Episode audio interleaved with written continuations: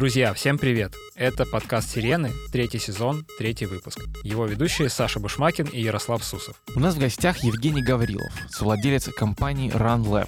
А, Женя вместе с Ильей Слеповым уже больше 10 лет занимается подбором беговой одежды и обуви для профессионалов и для любителей бегунов компании RunLab. И мы позвали Женю, чтобы расспросить, зачем вообще нужно кроссовки и одежду специально подбирать, почему нельзя бегать просто так в обычной одежде из э, соседнего супермаркета. И э, как вообще работает бизнес по производству спортивной одежды. Женя, привет. Давай начнем с самого простого. Расскажи э, простыми словами, в чем крутость умного подбора беговой экипировки. Для новичка, который только-только-только начал, это совершенно необъяснимая штука, которая, и понятно, очень похожа на то, что сейчас мы кого-то на... обманываем и продадим кроссовки подороже. А на самом деле все не так. Ситуация такая, что, ребят, наш организм это как мы здесь недалеко в Москве сидим, здесь есть Шабловка, есть большая Шуховская башня, которая держится за счет того, что куча-куча-куча проводов ее собирает вместе и вот э, удерживает форму. Хотя сами по себе эти провода, эти элементы, они довольно гибкие. С организмом то же самое. То есть мы в вертикальном положении поддерживаемся только за счет большого количества мышц. Но когда мы бежим, вот весь этот наш вес падает на кроссовок. Если бы мы были идеальными, здоровыми, с очень сильными мышцами, было бы все классно. Берешь, приходишь в магазин, покупаешь любой кроссовок и в нем бежишь. Никаких проблем. Но когда мы начинаем бегать, большинство людей это не спортсмены, они не тренировались со, со школы, в лучшем случае, а у некоторых и в школе могло не быть никаких физку- там, физкультур, бегов или тому подобных там, развлечений.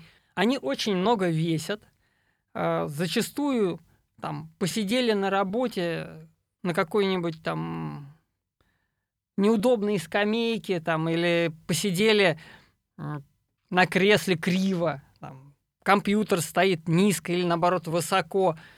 И в итоге наш там, позвоночник искривился, суставы ровно точно так же искривились, а, на, а вес, который мы несем, он остался. Удар, который будет получать организм во время там, падения, во время бега, он остался. Если там, любой сустав там, кривой, то удар будет вызывать боковую нагрузку. И в этот момент наши там, мышцы, там, кости, суставы могут травмироваться. И основная функция кроссовок таких – это помочь вам избежать травм. А вот какие конкретно вам подойдут, мы не угадаем. То есть у каждой фирмы свои технологии. Сложно рассказывать, мы могли бы сейчас в сопромат уйти вообще. А по факту получается, если ты тяжелый, и ты бьешь э, очень сильно там в пятку, то у тебя есть несколько точек, которые получают максимальную нагрузку. Например, там очень простой пример на есть такой там тройной прыжок в легкой атлетике. Мгм. На третьем прыжке даже у профессионального легкоатлета нагрузка на колено порядка 3-4 тонн. А он Трех-четырех тонн? да, да. Это ударная нагрузка вот э, на колено.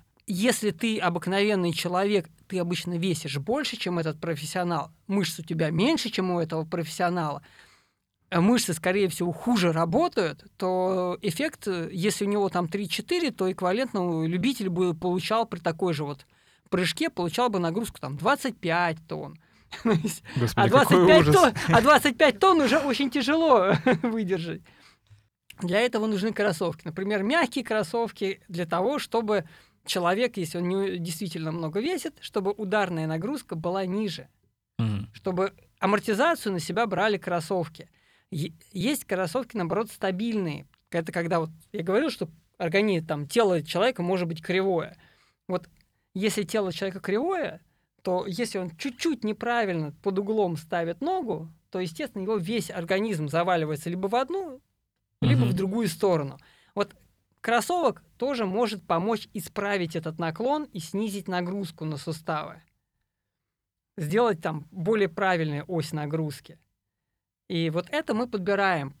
Как мы это делаем? То есть, вро- вроде бы сложная задача, но сам принцип простой. Есть у нас много кроссовок от разных брендов, мы знаем, как они примерно работают. Дальше человек приходит к нам, мы даем ему вот эти несколько пар, и он в них бежит. А мы по видео определяем, в каком э, из кроссовков профиль его бега лучше. Мгм. То есть, э, ну, Где, он, скажем где так, он максимально ровный, да, грубо где он, говоря, макси- да? где он максимально симметричный Мгм. где он максимально симметричный и где нет то лишних колебаний, то есть тоже какие-то слишком просильно просаживается или наоборот как-то неправильно начинает бежать. И дальше все работает на, на уровне там, мозгов моих консультантов, которые, естественно, этому учатся. А здесь нет истории, что, ну, условного чайника, типа меня, который не бегает вообще, а, меня просто надо учить правильно бегать, правильно ставить ноги, потому что я не знаю, как у меня ноги пойдут, и какая бы там стабилизирующая обувь ни была бы, я все равно буду бежать криво, в бок, э, в кось, э, косолапить и, и заваливаться вперед, назад и падать. И это, ну, как бы кроссовок как будто бы здесь не поможет, разве нет? А, Ярослав, очень правильная идея, поэтому в норме такие бизнесы имеют не просто узконаправленный кусок, связанный только вот с продажей кроссовок. Чем мы отличаемся от того же самого спортмастера или каких-то других больших брендов? Им вот эта дополнительная поддержка клиента не очень э, нужна, потому что их задача на массе продать э, товар. Чем мы занимаемся? У нас кроме наших собственных там магазинов есть, естественно, там школа бега, то есть где тренера очень крутые, э, занимаются разными задачами. Почему разными? Потому что действительно одно дело, пришел человек с нуля, и его нужно научить двигаться. Для этого у нас есть там курс анатомия бега. Это курс из э, 12 занятий, но на них люди почти не бегают. Люди выполняют специальные беговые упражнения, какие-то еще движения, там, которые показывают им, как на самом деле должен чувствовать себя организм, чтобы побежать правильно. И только потом уже, когда человек прошел этот курс, его можно по-хорошему допускать до серьезных тренировок. Потому что без них он действительно начнет бежать криво, косо и большая вероятность травм. Как вообще долго пришлось э, как бы просвещать народ э, вот в том плане, что важен подбор кроссовок не только для профессионалов, а вот даже для самых-самых новичков. Ну, в целом вообще как будто бы для всех абсолютно подбор кроссовок — это очень важно. Если человек хочет заниматься бег- бегом хоть, хоть сколько-нибудь регулярно, нужно подбирать э, правильную обувь, нужно ну, как бы очень грамотно подходить к своим тренировкам. Ну, то есть сейчас я абсолютно точно купил вот эту вот идею, что э, подбор кроссовок важен вот даже с первого дня. Как, э, э, как, как, как это продавать в массовой аудитории и нужно ли вообще? Ну, непростой вопрос. С, с одной стороны, я реабилитолог и считаю, что по образованию. Считаю, что да, надо об этом говорить, на- надо, чтобы люди понимали, что, ребят, если вы начинаете заниматься спортом, это все риск травмы. Чтобы травмы не было, нужно там сделать несколько действий. То есть подобрать правильную там одежду, обувь, подобрать правильную нагрузку. Если вы ничего не понимаете, заплатите там за 3, 4, 5 занятий реально хорошему тренеру, чтобы он, по крайней мере, вам показал, как все там, даже как бегать правильно. Потому что почему у нас еще много людей травмируется? Потому что все считают, что все они умеют бегать. А на самом деле, опять же, возвращаясь к тому, что я реабилитолог, у меня профдеформация. Я вижу, что ходить-то умеет процент, наверное, один от все- от всего, всего того там, набора людей, которые я постоянно вижу на улице. У всех остальных либо травмы, либо они там нарушение техники, то есть они неэффективно идут. А с бегом еще сложнее, потому что большинство из нас бегали в детстве, в крайнем случае за автобусом. То есть Да, да, да. все. И окажется, что мы бегаем, бегаем постоянно, и мы знаем, как это делать. Это естественное движение для человека. Оказывается, нет. Но зато, когда мы начинали, нам повезло. В это же время Nike э, тоже решил заниматься бегом в России, и его вложение в там, просвещение своих собственных клиентов очень нам помогло. То есть и мы на этой волне в какой-то мере и выехали тоже. Потом понятно, что среди бегунов, кто уже чуть-чуть потренировался, кто один раз там или два раза купил какие-то кроссовки, а потом оказалось, что они ему не подходят, они ему неудобны, вылезли какие-нибудь косяки, которые сразу при примерке были неочевидны, люди точно тоже начинают идти к нам. Да, я помню, причине. когда мы э, записывали подкаст с э, ребятами из бегового клуба Adidas, как это было еще, получается, там, пару лет назад, mm-hmm. когда речь заходила про подбор кроссовок, все прям единогласно говори, говорили, что э, хотите хорошие кроссы, идите в RunLab. Вот, там все вам помогут подобрать и точно подберут хорошо. Вот, я тогда еще удивился, что вроде бы, ну, как будто бы они э, э, советуют идти не в свои магазины, а в э, специализированные, но я абсолютно понимаю эту логику. А, а здесь в чем дело? То есть они все равно, то есть, ну, возьмем любой бренд. Любой бренд имеет ограниченный ассортимент, ограниченный набор характеристик у, у кроссовок. Угу. Он не может дать э, нашу экспертизу и нашу возможность там, выбора. Особенно вот эту технологическую возможность выбора. У нас была ситуация, когда я приезжаю в э, европейский, захожу в магазин Adidas, там стоит э, их будка с названием «Лаборатория бега». Я на это все смотрю, думаю, замечательно, ребят. А вы же, зна- вы же знаете, что этот товарный знак зарегистрирован за нами. Почему Позвонил знакомым, они сказали, ой-ой, извини, сейчас уберем. То есть убрали. Второй момент был в том, что в этом, в этой как раз будке, в этом, а, в этой зоне работал наш сотрудник. Который, который, который у нас на самом на начале нашего там развития у нас работал в магазине, я ему все это объяснял, обучал, как это работает. Вот, и получается, что мы одновременно являемся и, и фабрикой сотрудников. То есть угу. э, ребята через нас проходят, потом кто-то уходит в Adidas, кто-то уходит даже к конкурентам. То есть у нас там есть конкуренты, у которых как минимум один наш сотрудник до сих пор работает, а может быть даже парочку-троечку. Раз уж мы начали говорить про крупные бренды и про то, mm-hmm. как у вас с ними различное бывает взаимодействие, а какая сейчас ситуация после того, что происходит? Как сейчас с Nike Adidas, которые ушли из России? Как сейчас вообще со всеми брендами? А, как вы с ними взаимодействуете? Общаться сложно. Общаться приходится через э, посредников, потому что действительно ну, у них на уровне внутреннего запрета продавать что-то в Россию.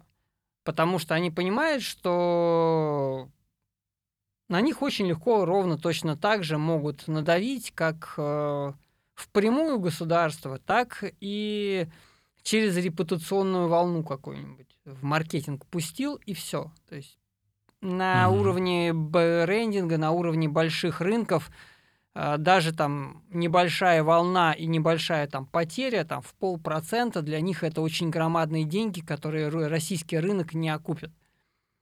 Поэтому они, естественно, стараются все сделать неофициально.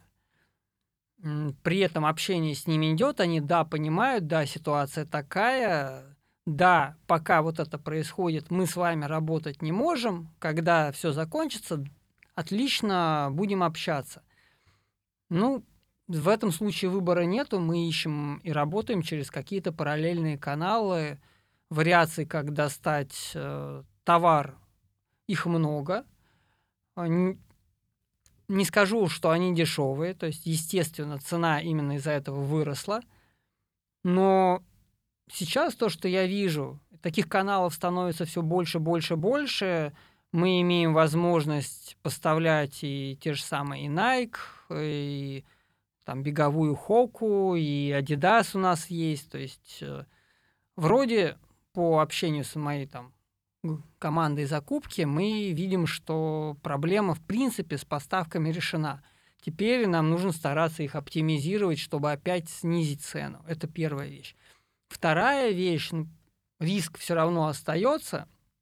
Нам всегда могут закрутить гайки, и мы уже пошли параллельным путем. У нас осенью должны появиться там по-моему, первые пять э, собственных моделей кроссовок. Мы это давно хотели. Мы с самого основания думали о том, что нам надо будет делать собственный бренд, но в тот момент была основная задача все-таки захватить рынок и создать сервис полноценный, а сейчас мы видим, что самая критическая точка – это товар, и поэтому мы уже сфокусировались на создании собственного бренда, на своих собственных э, технологиях, которые мы можем применять. Уже 12 лет опыта в биомеханике позволяют нам что-то придумывать. И кроссовки будут, в принципе, содержать уже технологии, которые не предлагают другие бренды. То есть я придумал концепцию кроссовка, что как мы можем относительно дешево сделать интересный и функциональный кроссовок. Ребята это используют. Соответственно, я думаю, что осенью мы с вами поделимся.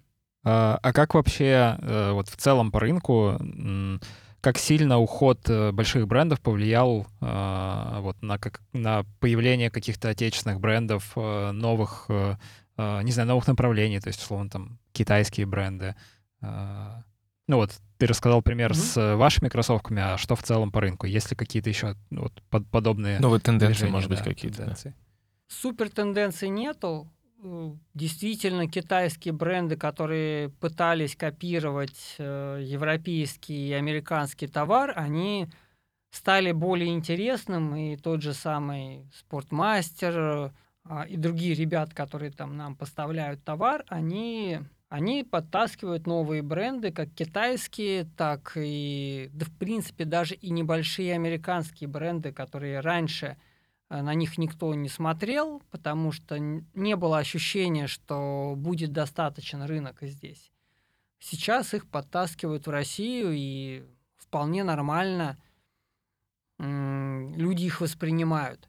Не скажу, что есть реально крутой там функционал у этих новых брендов, потому что чем сильны что Adidas, что Nike, что другие гранды, у них очень большие бюджеты на разработку, и у них именно поэтому топовые кроссовки, в которых бегают профессиональные атлеты, они очень технологичные, и они при этом могут окупить эту разработку небольшие бренды, они не могут сделать супер кроссовок, потому что они не окупят этот бизнес. Просто нет денег, да? Да, такое. да, то есть экономически неэффективно. А насколько долго еще вообще разрабатывать э, там, новую модель кроссовка, если мы говорим про хорошие беговые кроссовки? Потому что, ну, как будто бы это еще и даже по времени просто долгий процесс, и тебе нужно э, там быть очень э, финансово устойчивым, чтобы там, позволить себе потратить не знаю, там, сколько это, это годы? Время, силы годы, людей, месяцы, деньги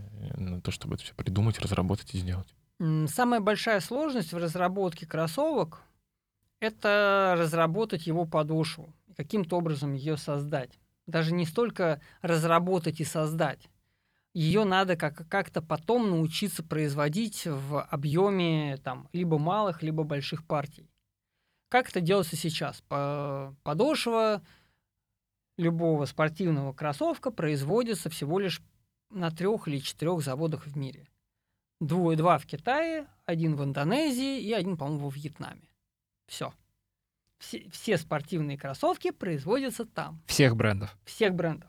Это, э, Для меня это удивительнейшее открытие. Потому просто, что, да. чтобы произвести кроссовок, ты должен сделать форму под подошву. Ты ее должен отлить форма под а, отливку, она стоит, ну, условно, там, 10 тысяч э, долларов. Хотя обычно дороже.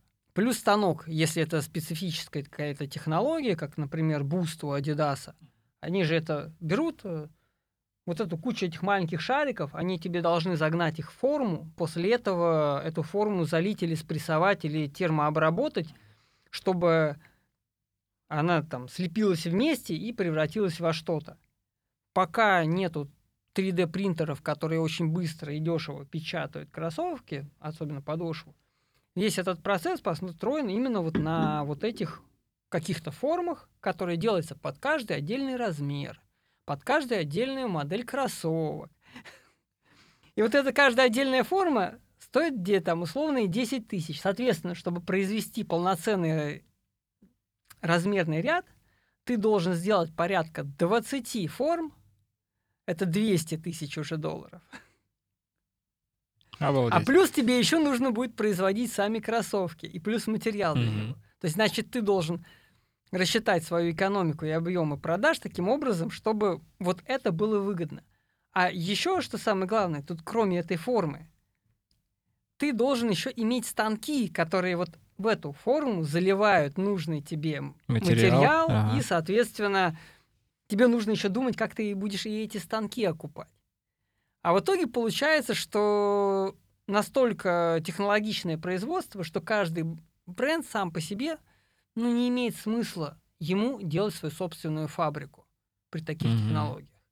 Если научимся делать эм, качественные 3D-модели а, подошв кроссовок не уже не из пластика, а уже из мягких амортизирующих или вообще компози- композиционных материалов, то тогда мы придем уже на следующую стадию. Это как сейчас есть э, там ортопедические стельки, которые там под твою стопу подгоняются. Мгм. В принципе, сделав несколько тестов, можно будет прям под человека или выде- вылепливать, ну, точнее, не вылепливать, а на 3D принтере производить именно под него индивидуально уже подошву с э, нужными там, точками жесткости, нужными точками там, изгибов, потому что у нас еще длина пальцев разная, Мгм. то есть много чего. Но это будущее, к сожалению, пока оно от, от нас далеко. А под профессиональных спортсменов разве не делают такие индивидуальные э, Стельки. стельки? стельки. Все это делается, все остальное делается с помощью стелек. То есть делается кроссовок, и в него ты добавляешь э, разного уровня там стельки, которые могут э, там, жестче быть, мягче, где-то амортизировать, где-то принимать удар, где-то наоборот поддерживать стопу. Ты сказал про, эм, про то, как нужно значит, строить линию кроссовок. Если ты собираешься Мгм. выпускать, то нужно полный модельный ряд, нужно подготовить станки, нужно сделать формы, нужно понять, как делать подошву, чтобы она подходила под вот этот вот завод в Китае или Вьетнаме и так далее, и так далее. Но вот, допустим, я захочу или появится новая какая-то крупная компания или госкорпорация российская скажет, все, нам нужно выпускать кроссовки, сколько нужно денег, чтобы выпустить одну модель э, обуви, одну модель кроссовок беговых? Если самых простых, то нету смысла изобретать технологии. Можно взять текущие старые э, технологии, которые в доступе есть у тех же китайцев, и с ними договориться произвести ту или иную модель. Мгм. Это недорого, Какой это порядок цифр? но по факту нужно выкупить порядка, ну, где-то 30-40 тысяч пар. 30-40 тысяч пар – это в ценах завода на Кит- э, там, в Китае, наверное, по... ну, дорогие возьмем, 10 баксов. Соответственно, нам нужно сколько получается? 400 тысяч, полмиллиона. Полмиллиона Долларов. долларов — это самые простые, это если мы выкупаем какую-то технологию китайцев и на их базе делаем А, что-то. Это потому что маленький, па- маленькая партия. Там 30-40 тысяч это очень маленькая партия.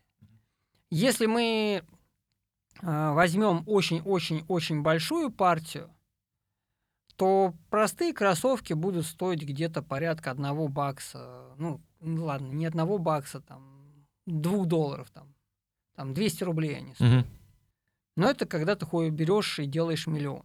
Мгм.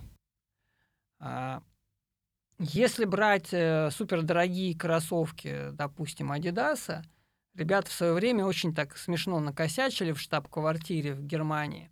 Они дали мне прайс-лист э, с ценами на китайском заводе, с ценами закупки для Европы и с ценами закупки для России. То есть там э, кроссовки, которые стоят в России там 150 долларов, они на заводе в Китае стоят 15. Прекрасно. Ну, это вот, это тогда были, это тогда были самые дорогие кроссовки. Ну, не самые дорогие, но вот э, топовые. То есть просто в 10 раз наценка. Да, но они потому что производят миллион. Им нужно вкладываться Ну, там в еще и разработку. маркетинг, да-да-да-да-да. это, это именно себестоимость кроссовка. Мгм. То есть, а им, естественно, маркетинг, разработка, работа большого офиса в Германии, там собственные магазины. То есть это все накручивается, и ты получаешь вот такую вот цену. Прекрасно. Ты сказал еще, что есть способы привозить э, кроссовки э, иностранных брендов, которые не работают с Россией. Э, расскажи хотя бы примерно, что это, как это происходит, как вы с ней, как вы это привозите, как эти закупки производятся сейчас, когда их нет в России. Типа Nike или Adidas, например, или Under Armour. Все очень просто. Ищется партнер в любой стране, которая готова закупать для А нас. Какие страны сейчас готовы закупать? Турция, Казахстан? Турция готова, Казахстан удобный хаб, э, но в Казахстане ты не сможешь много закупить, потому что в Казахстане очень маленький беговой рынок. То есть ты Мгм. должен закупать в той стране, в которой большой беговой рынок. М, Иначе это будет видно. Ну, логично, что кто-то купил какую-то партию, потом она взяла и уехала, ну, то есть и, и где-то она должна быть продана. То есть если ты покупаешь э, там, из фирмы из Казахстана, говоришь, что, ребята, я хочу купить 30 э, тысяч пар э, найков. На тебя Найк посмотрит, скажет, парень, откуда ты столько бегунов в Казахстане взял? Мы тебе не верим, мы тебе просто не продадим. Соответственно, ты должен приходить на большие беговые рынки, опять же, та же самая Германия, Франция, Италия, США, Китай. То есть и там уже ты ищешь партнера, который закупает, потом дальше продает тебе, либо напрямую, либо не напрямую, а какому-то очередному оптовику, а уже этот оптовик везет либо напрямую в Россию, либо, опять же, через Казахстан, например, или какую-то другую страну, хаб тоже везет в Россию. Именно поэтому сейчас, к сожалению, там кроссовки действительно стоят дороже, чем хотелось бы.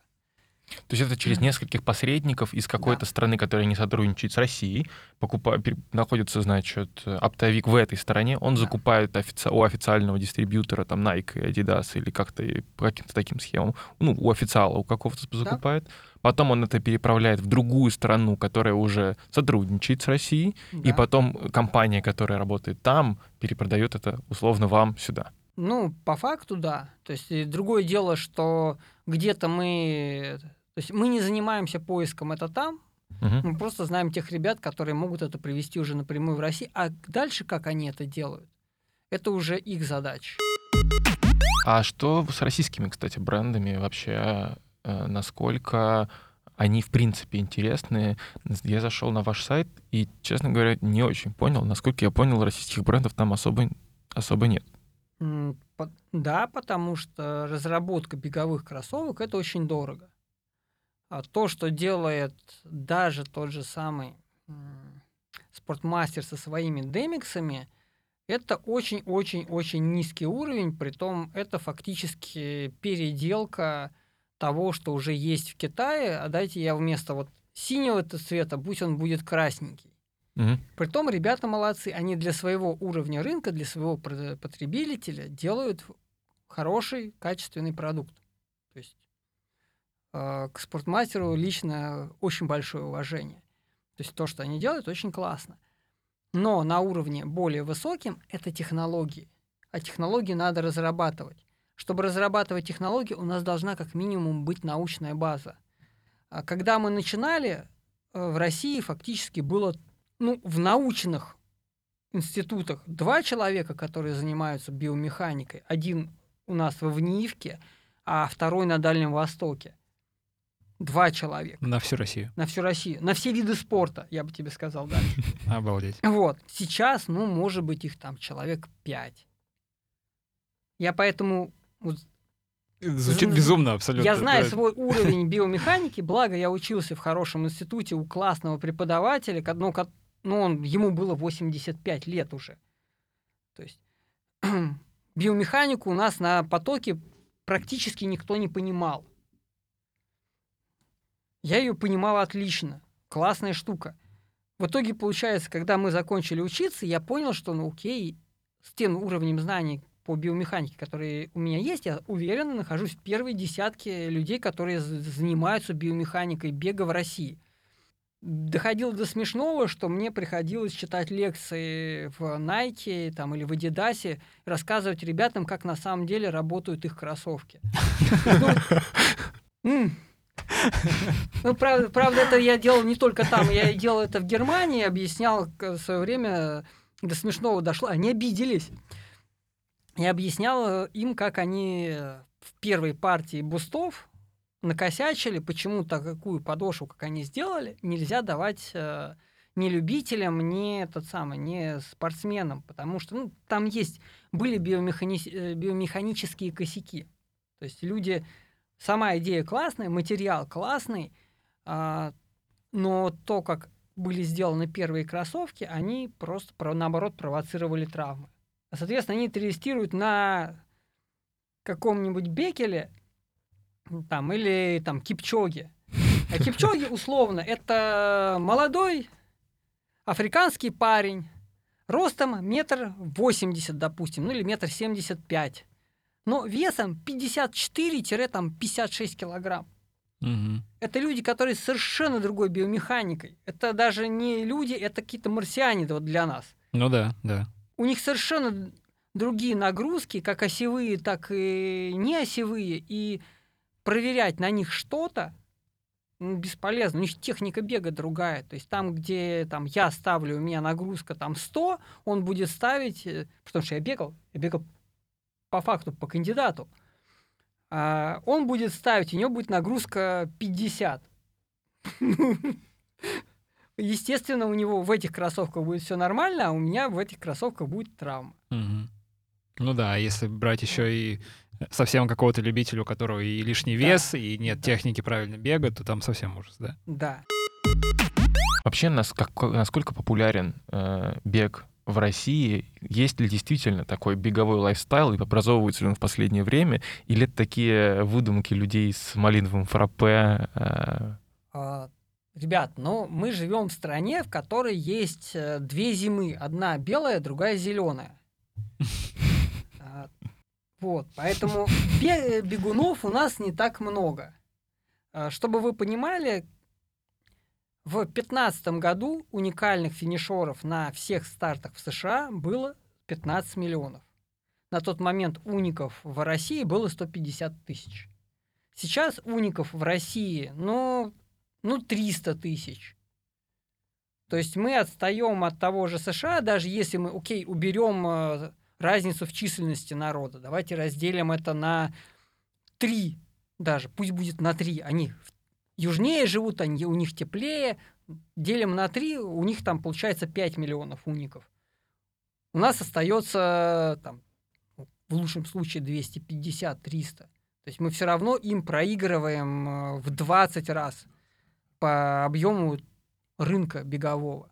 А поэтому, да, у нас проблема, у нас очень слабо развит спорт, чтобы там э, российская статистика не говорила, в реальности эти люди там спортом не занимаются. То есть он один раз вышел, прошел пешочком с палочками, считается, что он занимается спортом. Нет. Хотя это все равно лучше, чем ничего. Нужна традиция. А традиция у нас в свое время была. То есть у нас в 91 году был московский международный марафон мира, на котором бежало почти 20 тысяч человек. Мы такого количества бегунов на новом московском международном марафоне достигли, по-моему, в семнадцатом году только. То есть у нас был громаднейший провал по спорту. И сейчас, чтобы развить этот спорт, это государство должно вкладываться, при том вкладываться в объяснение, почему спорт и здоровый человек это круто. И она должна вкладываться очень много. А, я помню вот хорошо 20 год, когда по-моему, все забеги бегового сообщества были отменены. И там вот да. где-то год, наверное, uh, мы жили без э, крупных забегов вообще. Насколько сильно вот тот период сказался в, ну, в негативном, естественно, смысле? Есть ли падение На и насколько сильное? Не сказался, наоборот, мы сильно выросли. И это было очевидно, потому что бегают люди на улице. А фитнес весь закрыли. Бокс закрыли. Единоборство закрыли. Волейбол практически весь закрыли. И человек, чтобы не сойти с улицу, ума, да. да, э, брал себе кроссовки, велосипеды и, и лыжи и выходил в аутдор. Поэтому все аутдорные виды спорта, они пошли вверх. Рост там был очень приличный. Но соревнования, да, отсутствие соревнований ребят подкосило, подкосило, потому что те, кто серьезно занимался, они потеряли какую-то мотивацию, начали... Они занимаются, но они бегают. Кто-то бегает меньше, кто-то начинает искать другие виды спорта, потому что если ты не можешь приложить свои усилия, ну, любой вид спорта, либо ты занимаешься для себя, бегаешь, тогда тебе все равно, есть соревнования или нету. Либо ты занимаешься для результата. А если ты занимаешься для результата, то тебе нужны либо соревнования, либо какой-то другой вид спорта, который тоже позволяет тебе выплескивать вот эту эмоцию. И тут уже более интересны экстремальные виды спорта. Мгм.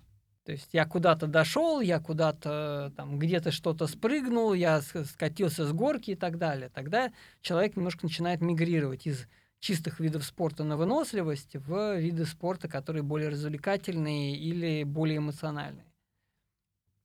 Ну, то есть бегового бума какого-то вообще в России и близко нет, да, ты хочешь сказать? Нету, нету. Мгм. Ну что, У меня теперь- просто как у обывателя как раз, да, складывалось ощущение, что в какой-то момент все вокруг как будто бы начали бегать. То есть, возможно, это просто какое-то мое личное искажение, что много знакомых начало бегать. Вот. Я особенно это заметил, потому что я вот там, когда учился в школе, занимался легкой атлетикой и видел, что вокруг вообще никто не бегает. Ну, то есть вот я хожу на тренировки, я там могу, не знаю, с э, отцом выйти пробежать какой-то кросс, вот. Вокруг э, ни мои друзья, вообще никого. А потом, вот, не знаю, в последние там 4-5, наверное, лет я смотрю, что все больше и больше народу стало там приходить, уходить на какие-то пробежки. И вот меня вот, да, да, именно отсюда такое искажение и появилось, что как будто бы сейчас в России бег популярен. Хотя, э, и- Бег, и если сравнивать, да, с другими странами, то все грустно. бег относительно популярен. В принципе, довольно много людей бегает. Когда мы начинали, я бегал, продолжал все точно так же бегать. Я выходил в парк за тренировку, там за 20-30 километров встречал одного человека, и именно этого же человека я встречал там же на следующий день, и через день, и через два дня, и так далее. Сейчас выходишь в парк, и ты встречаешь человека минимум каждый километр. Да, э, по сравнению с тем, что было 10 лет назад, бегает сильно больше. Но все равно это довольно маленькое число людей. Если там поедешь куда-нибудь в Пензу или даже в тот же самый Екатеринбург, окей, не Пензу берем, Екатеринбург, здоровый город. Пока ты ходишь, гуляешь, ты, скорее всего, никого не увидишь. В Питере ну, город, в котором практически негде бегать. Единственное место, вот у нас магазин на Крестовском острове, там, соответственно, Большой парк мо- как раз, где Да, можно. ли- либо Мгм. ты бегаешь в районе э, арены, либо ты убегаешь на остров, на Елагин, там бегаешь. Бегает меньше, чем в Москве. У меня в ближайшем парке, наверное, раза в три, в четыре меньше людей. А это точка прям. Ну, окей, там, где э, спортивная арена, там бегает много, потому что там есть прямая, на которых народ либо катается, либо там на лыжероллерах, либо на велосипедах ровно точно, точно там же по ней катается, либо ускорение бегает. Вот, ну, это просто вот редкое место, которое ровное и прямое, на котором можно нормально бегать ускорение. Поэтому туда люди специально приезжают. А вот так, чтобы просто вышел куда-то там, побегал, если ты не живешь вот рядом с этой точкой, то людей не так много. Сейчас мы зададим пару вопросов не совсем на тему рандлап и бега. Это такой наш маленький блиц, пара очень коротких вопросов, чуть больше про тебя. А, Топ-3 самых бегающих городов России.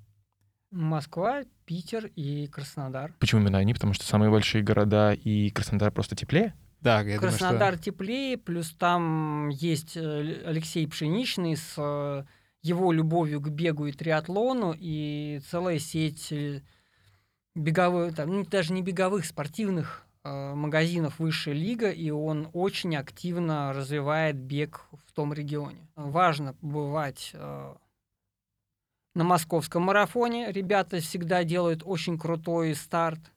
Важно побывать на любом одном из мейджеров, чтобы понять, что это такое. Мейджоры — это шесть основных э, Крупных марафонов, марафонов самых крупных мире. марафонов в мире, да. Это- Это, либо Токио, либо Лондон, либо Нью-Йорк, э, Бостон, Бостон. э, Чикаго, Чик- да? э, Или нет, нет? Чикаго, по-моему, нет, э, Берлин. Берлин, да. А, мне кажется, что все-таки самый интересный это... Так, по-моему, был Лондон. Хотя нет, мне было, было бы интереснее побывать в Токио. Но там, почему в Токио еще, наверное? Потому что там ребята очень отмороженные с точки зрения любительства. То есть в Японии нету ребят, которые сейчас бегут по лучшим результатам, но сами по себе японцы, они, если убирать э, африканских парней, то следующая нация, которая после африканцев, это будут японцы. То есть у них очень много ребят, которые бегут с очень быстрыми, крутыми результатами. Мгм. И надо понимать, что конкурс на то, чтобы попасть в Токио, примерно 6 человек на одно место. А вот, кстати, том, что там ши- 60 тысяч допускают, там 50-60, ну там приходит заявок порядка 360 тысяч человек, которые хотят там участвовать. а вот, кстати, да, на major же нельзя попасть э, вот просто так свободно, там есть какая-то лотерея, правильно я понимаю? Либо Да. тебя отбирают по результатам. Да. Результату по возрасту. Мгм. Мгм.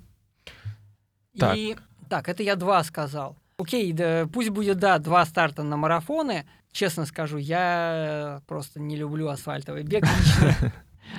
Не лежит душа. А с сильно проще. М, С трейловыми точно надо один раз в жизни пробежать один из забегов UTMB, это Ultra Trail de Mont Blanc, то есть вокруг Монблана есть большой круг, там 160 миль, ой, 100 мильник, получается, 160 километров. А, Есть более короткие дистанции, но все равно это самое крутое считается вот мероприятие, которое проводится в Европе по трейлу. Очень интересный старт, если берем в России. Ну, тут два варианта, на самом деле, российских. Очень круто ребята делают забег э, в Красной Поляне. Это команда Wild, Wild Trail. У них вообще несколько стартов. Но в Красной Поляне они вот прям по, гора- по горам туда вот в сторону национального парка делают трейл. Там тоже, естественно, много дистанций, можете выбрать себе по силам. Либо тоже много дистанций делают ребята из Альп-индустрии. Они делают забег вокруг Эльбруса как основная дистанция. Но есть и, есть и короткие, типа 16 километров. То есть можно выбрать то, на что ты действительно способен. А вокруг это тоже где-то порядка 100 миль, это где-то 160 километров, если вокруг полностью бежать. За какое время пробегается такой трейл примерно? Очень сильно зависит от грунта.